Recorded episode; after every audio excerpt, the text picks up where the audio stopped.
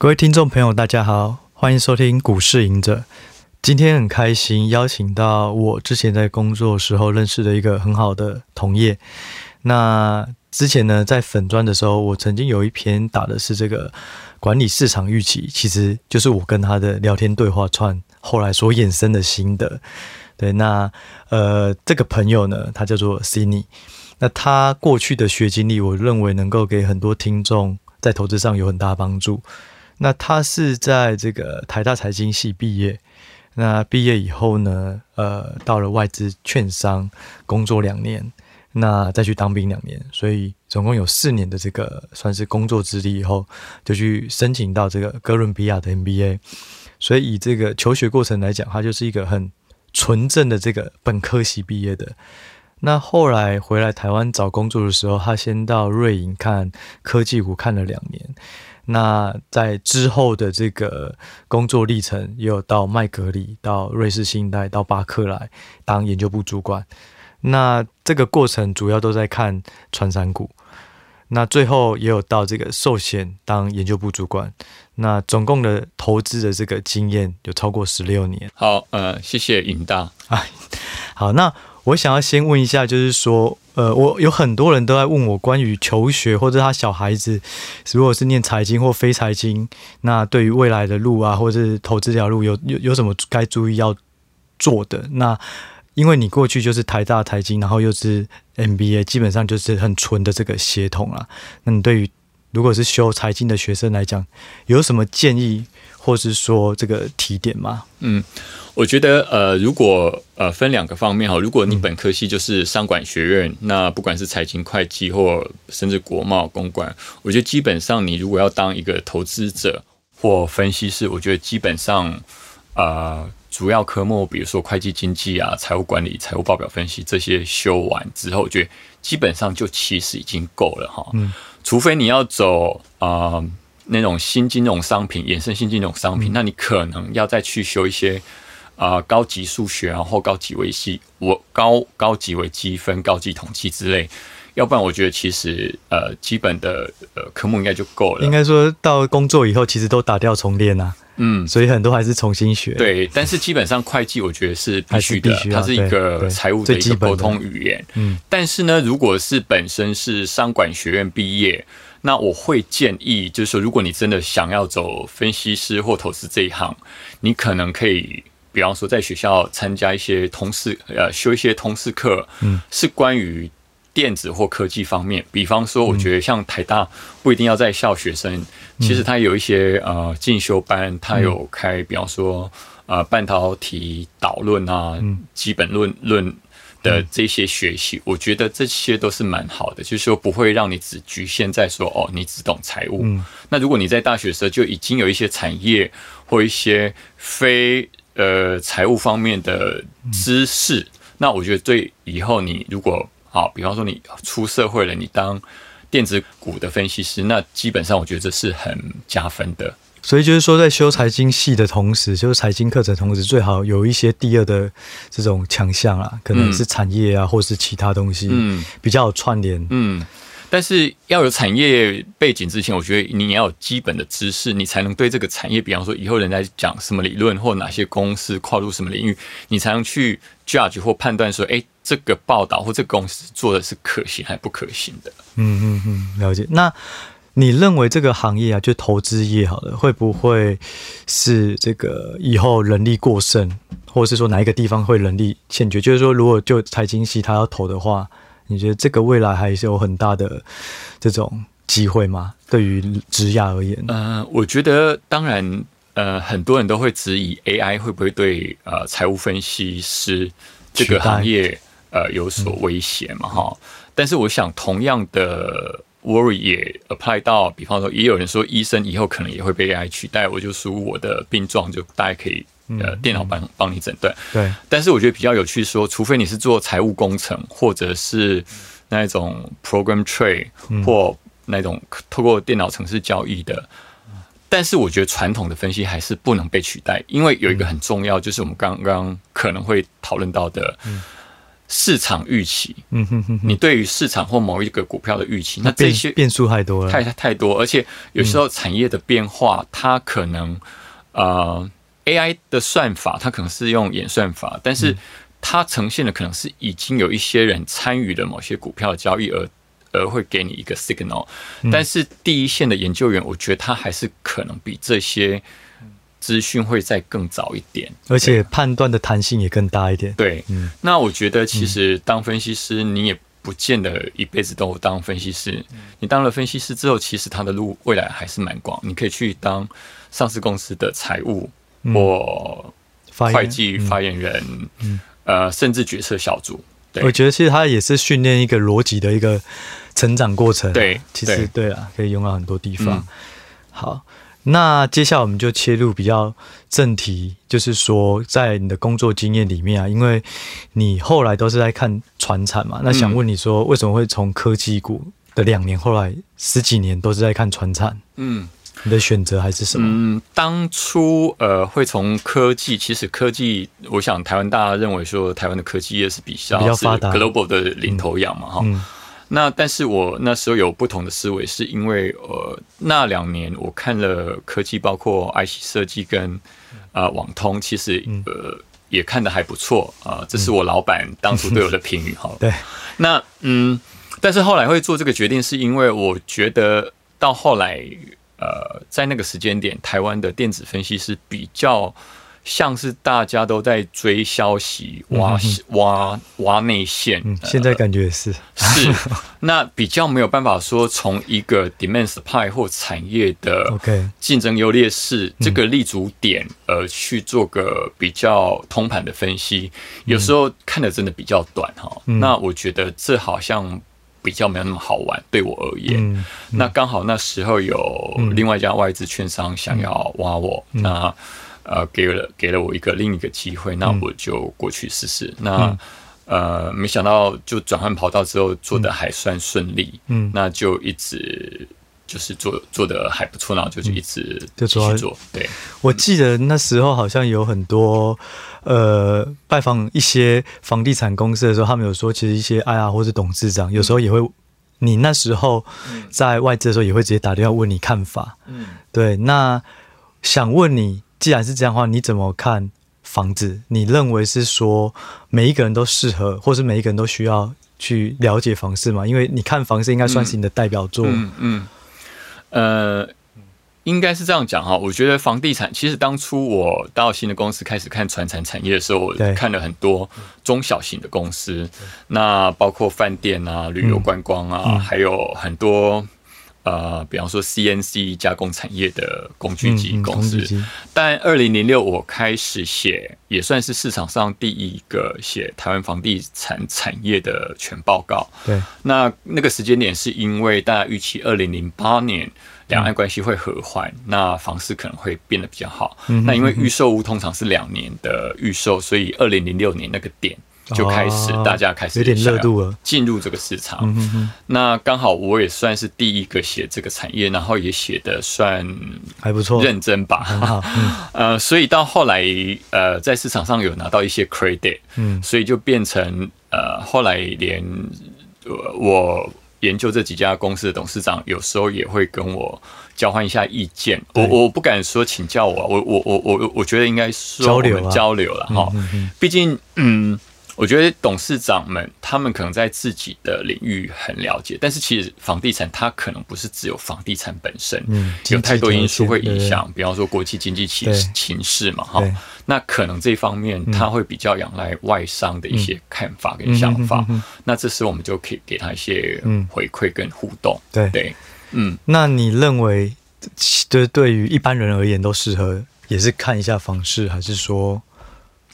我觉得哈，嗯，这跟投资很像，就是说，投资每个人应该去找到属于自己习惯、熟悉、适合的，嗯，呃，投资管道。嗯，那我觉得房地产它适合什么样的人呢？它适合第一个可能比较不懂其他金融工具，嗯，那也比较没有办法每天去承受那些波动，股市上上下下波动。因为说真的，房地产。放的就是定存了，它就是定存，对。哈，或者是说很多人其实我去看很多暗场，我我我很喜欢去看房地产的建案，嗯、对，那很多暗场很多人，即便房价高涨了，很多人还始终还是会去买，嗯，他们的理很简单，他说买了股票十几年都不会赚钱，但是房子他就会赚，对，但我后来大多头，嗯，但是我后来我发现其实房地产赚钱一个。很大很大主要的理由哈，嗯、除了自己每个人可能本身眼光够好之外，还有一点就是房地产通常会强迫你长期投资，对对，流动性不好，你也只能不能卖，就只能一直对。你会因为台积电今你知道它好公司，但今天跌了一点，你可能明天很紧张就卖掉，但房子不可能明天就让你卖。对，呃，所以我觉得房地产可能算是一个懒人投资啊哈，嗯、所以就是说你放了。当然，地段一定要选得好，时间点也不能太差。嗯，那你就放买了，然后就算是长期持有、长期投资，我觉得通常呃，应该获利机会是还算不小啦。应该比股票还要再平均来讲，还是机会再大一点。呃，应应该是说，如果用用期望值的话，或许会高一点。嗯、那呃，如果讲到这个、啊，你自己对于呃，哪些就你要挑预售屋的时候，你会考虑哪些点？你那么喜欢看的话，你自己有没有哪些 priority 优先顺序？嗯，嗯，我想房地产就是 location location location，就是地点地点地点。嗯、所以第一个地点是最重要的，最基本的啦，嗯、最基本的。那第二个，我觉得要关注的是是哪一家建商？OK，建商品牌。呃，建商品牌非常重要，嗯、因为特别是预售屋嘛。对。呃，我不知道这个赢者知不知道全台湾有多少建商？不知道，全台湾至少有一万家的建商，这么多。所以呃，台湾的呃房地产市场是非常分散的哈。对，所以有些建商甚至他是一个案子、两个案子，一案建商之类的。对，那所以如果你买这种没有过去、嗯、过去 credit 或一案建商，嗯、那他以后这个案子结束他就收了，嗯，以后房子出问题没有人。对你保证或者帮你做保护，嗯，嗯哼哼，所以建商品牌很重要。嗯，呃，像有些建商，我可能就不会想要去买，一般它的 location 可能很好之类的。所以 location 不不是绝对的啦，location 就是它要及格。对，那后面就是要看品牌的加分。是，那你自己最喜欢的建商品牌是什么？我们没有业配啊，就是没有业配，对，纯粹就问你的，而且刚好。呃，我讲他们，我我喜欢刚好都是呃没有上市的，哦、是啊。那因为其实很呃理由很简单，为什么这些公司很好，但是没有上市？因为他们不需要钱.他们可能真的口袋也很满，所以他们也不需要上市。像国美啊，哦，国美建设或中泰这两个，我觉得在台北市都盖的房子的品质都非常好。嗯嗯嗯嗯。好，那我们再问最后一个房地产相关，就是说，呃，这阵子有升息的这种。这种预期啊，嗯、然后美国的 FOMC 也说它可能会加速的升息。那这个东西，你对房觉得对房市或台湾的房市，你觉得是一个警讯吗？嗯，呃，我觉得还好。我会觉得说，这心理因素应该会比实质的影响更大一点哈。嗯嗯、因为我们来看，就是说美国升息，它会升几次？嗯、再来就是说。台湾可能为了顾及汇率，台湾不，我个人觉得不会升的比美国凶。这台币太强势了，对，因为台湾是一个出口出口导向的国家嘛。嗯嗯、你你你升太强或太快，我觉得很多呃台湾企业会受不了，会受不了。嗯、那再来就是说，嗯、我我是，但是我我觉得这是一个心理层面的影响比较大。嗯、那实际的影响呢？我们举个例子好了，嗯，呃。如果你房贷是一千万，然后用二十年的话，嗯、呃，本金跟利息一个月大概还五万多啊。那如果升息的升，好，就算升了一趴好了，从现在可能一点五、一点七升到二点五、二点七，其实这已经算是很很极端的升息了哈。对它对呃一个家户的影响，每个月大概。差不多三三千多吧，可能要需要精算一下，所以我觉得如果真的有影响，可能会是比较中低阶的，嗯，呃，可能总价大概是呃，比方说五百万到两千五百万这个 range，反正就是口袋比较浅的。对，嗯，那你如果买上亿的那种，我觉得他们对这些敏感度很低。对，嗯，所以你刚提到增加三千多，是因为本金占大部分。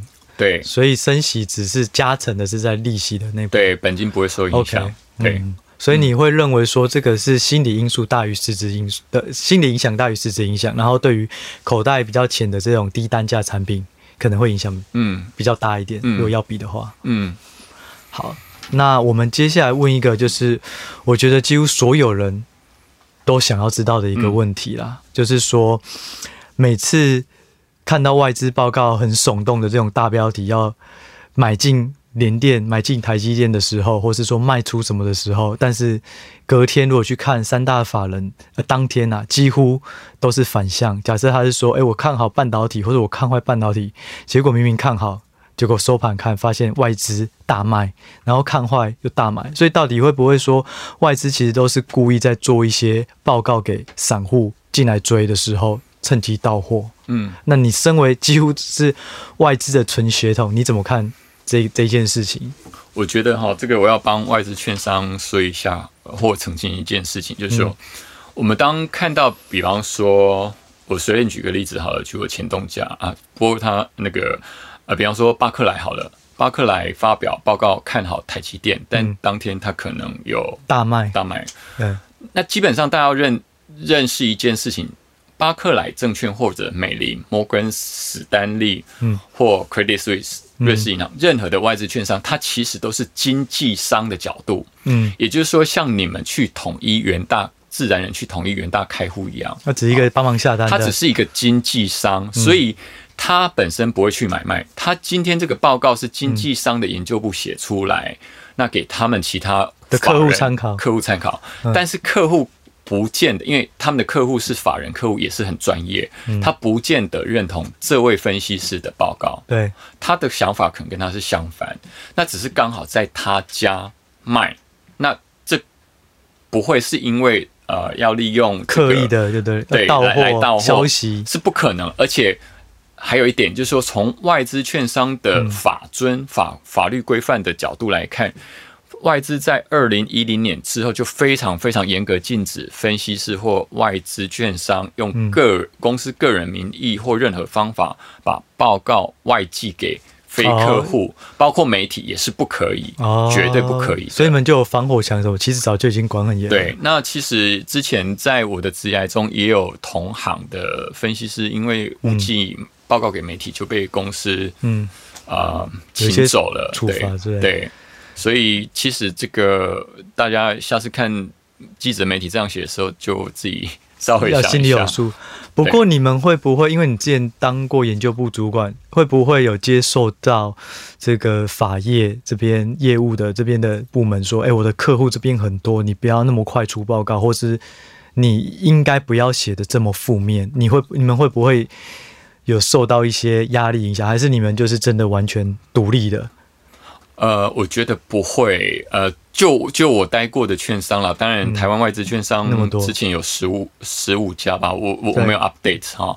那我相信，呃，后来你知道，二零零八年之后，所有的外资券商哪一个部门的人力增加最多？就是法律遵循部。哦，是啊，就是类似像严格了啊、呃。如果对听众讲清楚，就类似有点像那种。督察或监视部门，嗯、应该是说督导督导啦，对，督导部门、嗯、就是看分析师有没有做任何哪些不合规范的事情。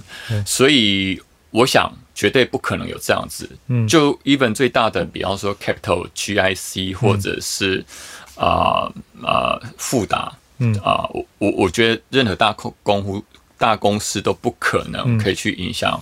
啊，券商的报告的出具报告的这个立场跟意见，嗯，其实分析师在出报告决定初次升品或者是要降品升品之前，内部都有一个 investment committee，就是类似要一个讨论会评评评委会评议会，那上面有主管，各个有法法律部门主管，可能也有这个。这个领域、这个 sector、这个产业的资深分析师，嗯嗯、还有 country head，大家会这样讨论。所以，其实做的这些把关，比方说你要通过评议会的这个呃、嗯 uh, approval，其实你不可能乱写，所以不会是一个人去影响。对，你如果乱写，你逻辑不对，你的数字不合理，嗯。嗯呃，其实中间就会有很多讨论，就也可能被挡下来。所以它是一个共同决策，所以不是说单一一个研究员他想要去影响一个大盘的局势、个股的走势。嗯，应该是说，嗯、呃，committee 他也不会把你抓到太细，嗯、但是至少他有一个基本的把关的一个精神在，嗯嗯嗯，不会让一个分析师个刻意。乱搞之类，嗯、但是我我必须说，每一个券商它有不同的文化，有些券商它可能比较小，那为了要博版面或者有比较多客户听他们的意见，嗯，有时候可能会做比较耸动的标题、目标价，对，例如苹果供应商相关的。好了，我们太敏感了，我们换下一题。嗯、好，那再问轻松，就是说，假设有人想要去外资的话，你。有没有能够分享一些，就是在外带外资比较大家看不到的那一面，就是要有心理准备，他有什么心酸史，或是说对一些风险，自己要先先考量到的。嗯，我觉得风险，我觉得感觉是还好，哦、还好。但是心酸，我觉得可能真的就要比较能刻苦耐劳，特别是 entry level。哎、欸，你们之前工作都要到几点？一开始？呃，其实这个行业哈，最辛苦，我觉得会是 junior，就是比较年轻入行的时候哈。对，因为你不管是助理，嗯，其实研究部的助理，其实他基本上就做跟研究员差不多的事情，只是嗯，只是名字可能挂他老板。那嗯，一刚开始入行最辛苦，你什么都要做哈。那包括比方说写报告好了。我我刚刚提过嘛，那个报告出去之前都要有一个评议会。嗯，那一篇报告在分析师写完或助理帮忙写完之后，送到一个评议会的时候，这些评议委员可能是在伦敦、香港或美国。你你你你不知道谁会会 review 你这个报告，那这时候就是要助理等。嗯，好，就年轻的的分析师要帮忙等，然后。可能分析师回家了，那这个、oh. 这个这个助理可能还在电脑前守着，就等到被拿到 approval，或者是法说完之后，像比方说报告。红海，嗯，常常在晚上九点多哦。才公布季报，对，那九点多你怎么打电话？没有办法打电话，对，你就只能在办公室开始写，嗯，那隔天一定要出来，而且在出来之前你要拿到国外的。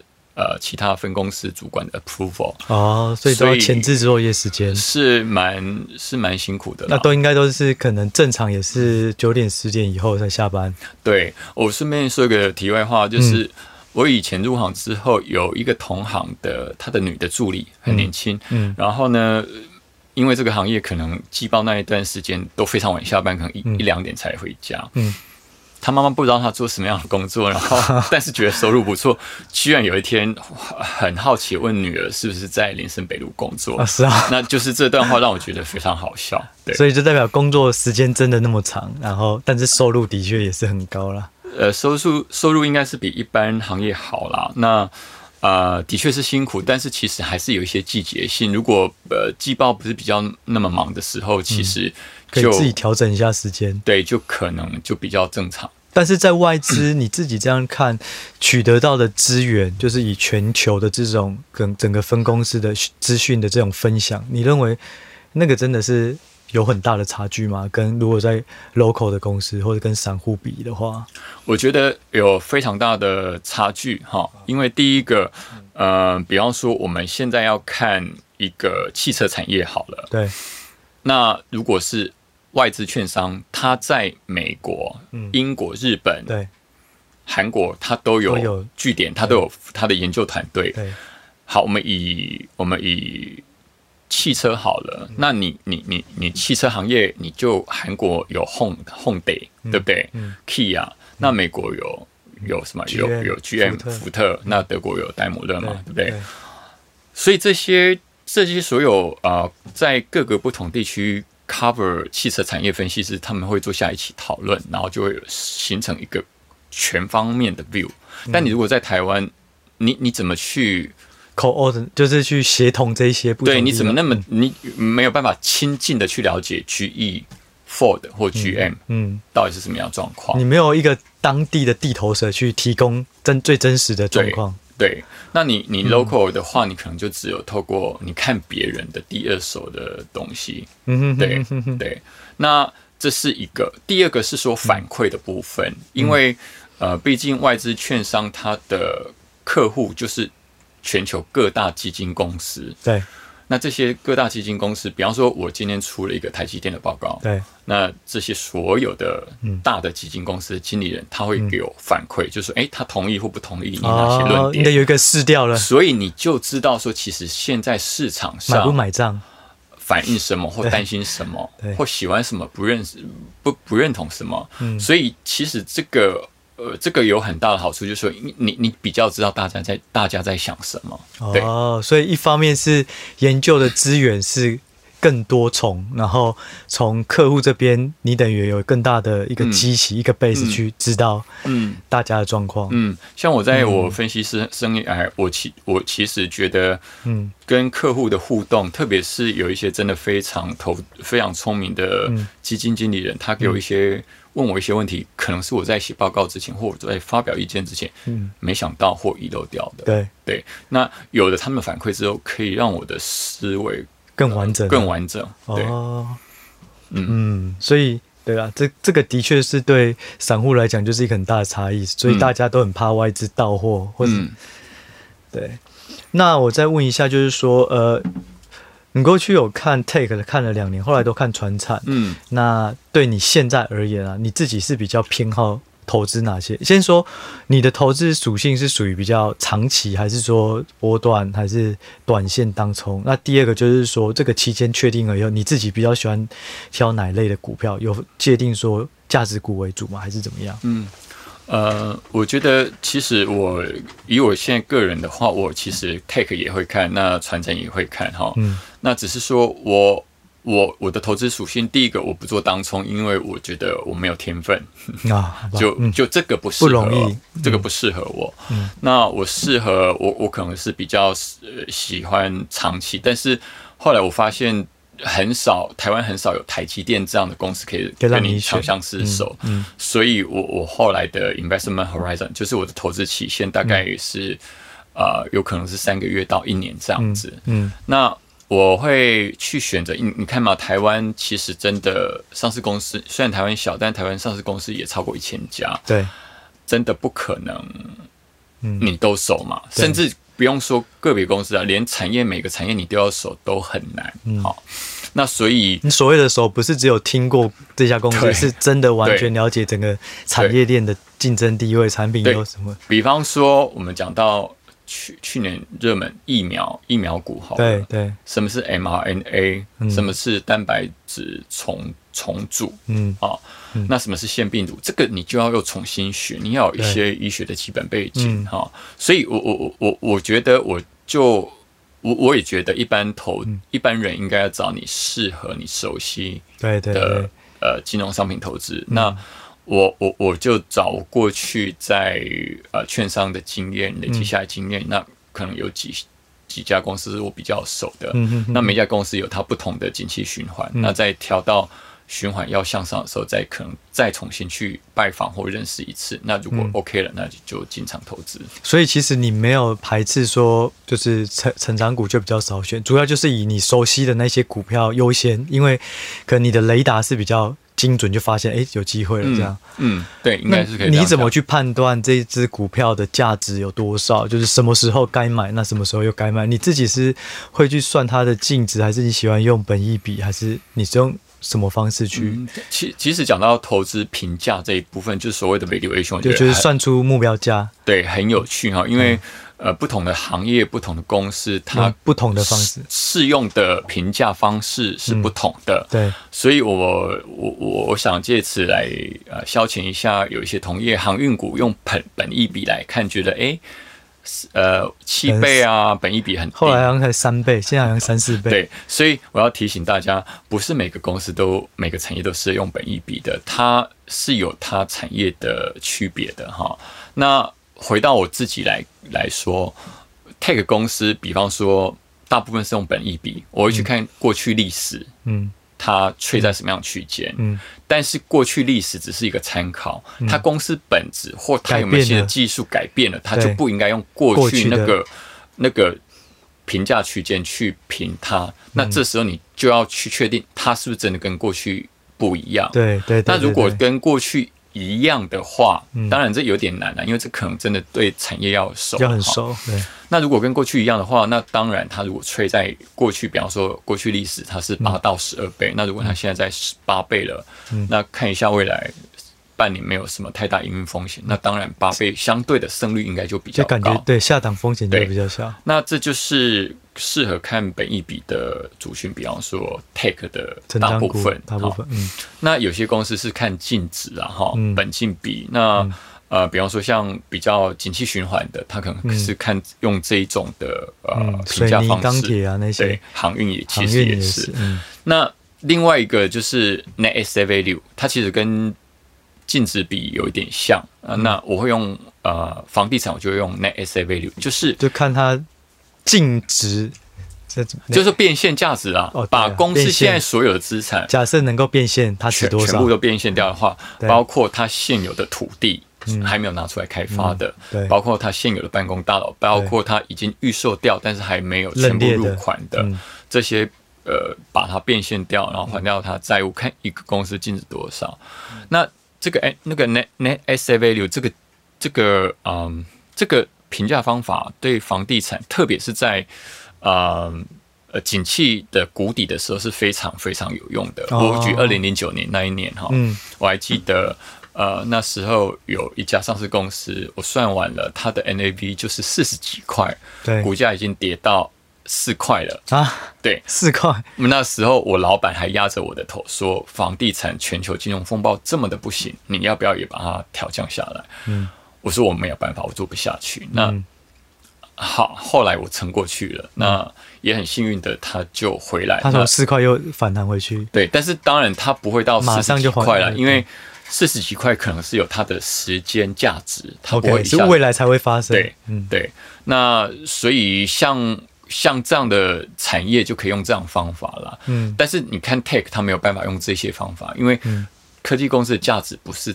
它现在就能变现，它科技公司的价值在、嗯、可能是在无形，就是在人的，就是人的无形资产。对对，所以对你来讲的话，就是也没有说特别的这种偏好的股票，反正然后每一种股票也都有自己适用的这种评价方式。是，那要怎么看现在股票是太贵或太便宜？就拿一部分是拿过去做参考。如果状况没有变太多，但是难的就是说，如果你真的要有自己的见解说，说哦，过去真的太便宜，现在应该要更贵，那就变成你要觉得它未来能够有什么大的转变，嗯，看过去不同，嗯，可是这个感觉又更难了，是难啊，所以所以真的呃，对一般自然人散户而言，我觉得真的不是那么容易的，哦，对，嗯，那还有想要请问，就是说你刚刚有讲到呃银建股嘛？那如果银计算银建股的方式，基本上就是用那呃 net asset value 去算。对，OK。那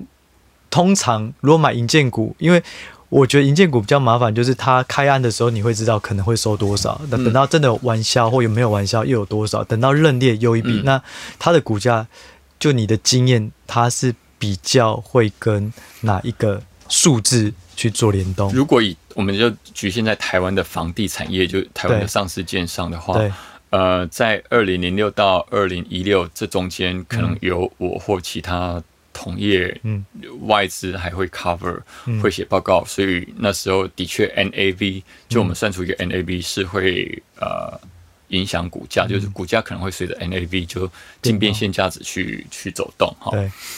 但是后来其实算 NAV 算是一个。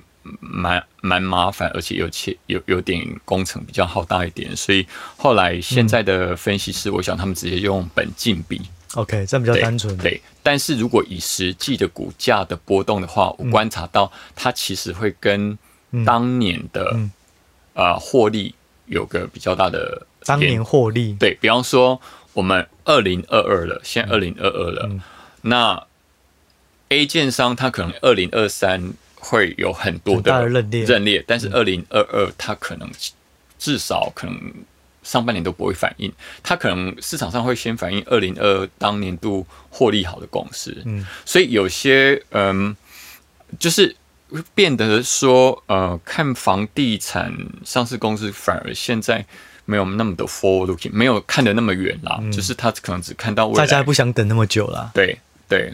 所以，OK，所以这反而有一个机会啊，就是说，如果你你你预估半年后它就有认列东西，但是现在股价没有动，对，甚至有些建商它可能是去年或前年就已经预售完了，嗯，但因为现在完全完工法，嗯、就是全部交屋之后才能认列，对，所以你你可以回头再去找，哎，一九年、二零年哪些建商是。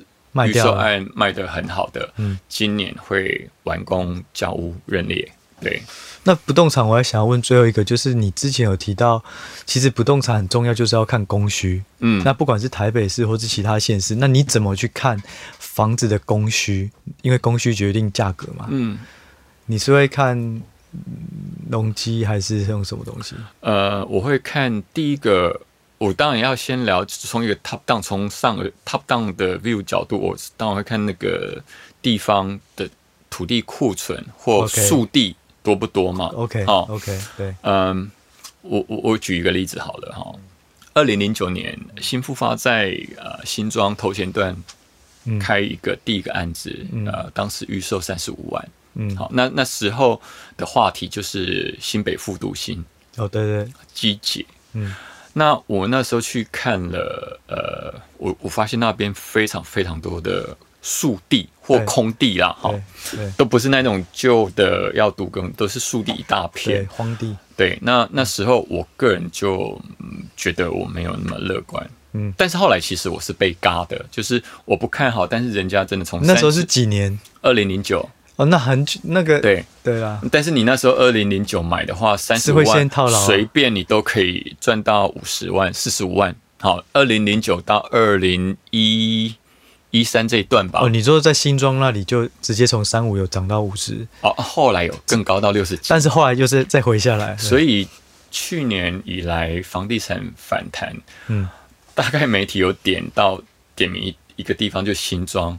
嗯房市都反弹，但是新庄还是很多人被套，其实就是当时太高了。对对，那所以就是看速地，所以看速地啦。嗯、所以啊，再就要看容积率，因为像容积率是地方政府法规，所以比方说台北市、台中市跟高雄市，它的容积法定容积是不一样的。就是说，一平土地它能够盖多少的楼地板？对，那台北市通常哈法定容积是二二五，就是一坪可以盖二点二点二五，但是加了很多奖励之后，通常会一坪盖到四坪。那高雄跟呃台中台中大概就是可以到七一坪，对，土地可以盖到七坪的建坪，对对，所以等于同样一块地，它的供需又不同了。对，所以为什么台北市贵？但是房价还继续涨，就是因为台北市真的供给相对的真的少，不管是从速地或者容积率的角度来看。哦，对，好，了解了，很好的一个观念。那我、呃、再想要请问一个，就是说你自己对于看过了这么多的书或报告啊，你们建议说，呃，观听众朋友也可以可以看的书？嗯，我觉得。做投资的哈，心理素质也专、嗯、业知识重要啦，那心理素质也很重要啦。啊、呃，我觉得可以去多看一些呃金融相关的心理方面的书了。那、嗯、呃，特别是有一个叫一个投资者的告白，那、嗯、我觉得那其实也有一些琢磨。对，嗯、就是说我们看股票要选选股，其实有很多地方学，但是心理素质的这部分反而比较容易被忽略。是其实应该多多看一下。对。嗯，那就你而言的话，你认为投资如果最重要的话，你觉得是什么观念？你你认为你的投资的精髓基本上都不会偏离这个？嗯，我觉得第一个是要自己熟悉的产品或认识的东西，熟悉呀、啊。嗯，然后呃，就比方说，常我我我我觉得在台湾常常容易。别人会分享，那但是这个分享的东西是不是你自己的信仰，或你自己真的打从内心的认同哈，我觉得这是很重要的。嗯，所以第一个产品是要你熟悉的，嗯，公司或产业是可能你要了解你熟悉的，嗯，然后还有就是说，我不知道大家有没有办法去看一些基本的财务报表。那我个人的话，因为是金融业出身，我我我特别会去看财务报表，而且财务报表里面我特别会想要看，其实是现金流量表。因为当然了，大家一般都在讲。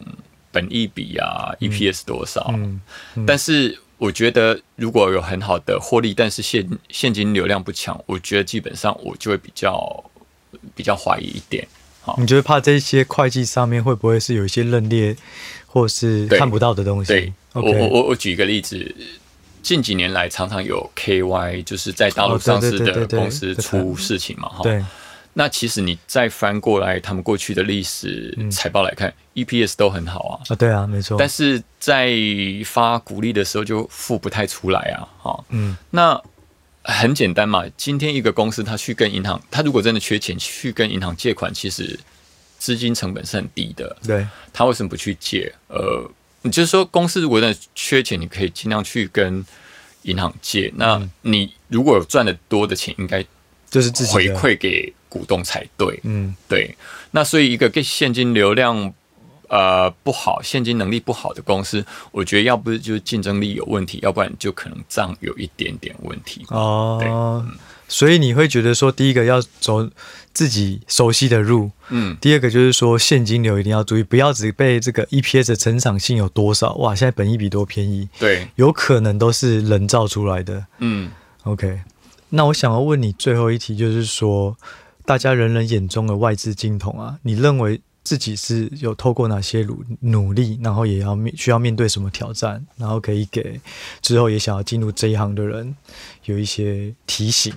嗯，我觉得可能呃，我自己的呃例子的话是，我觉得我当初特别是 junior 那一段时间蛮努力认真的啦，哈，就是说、嗯、基本上我觉得当分析师不需要太聪明，但是逻辑能力要好。OK，他不需要到很强的数学，但是基本的会计要会。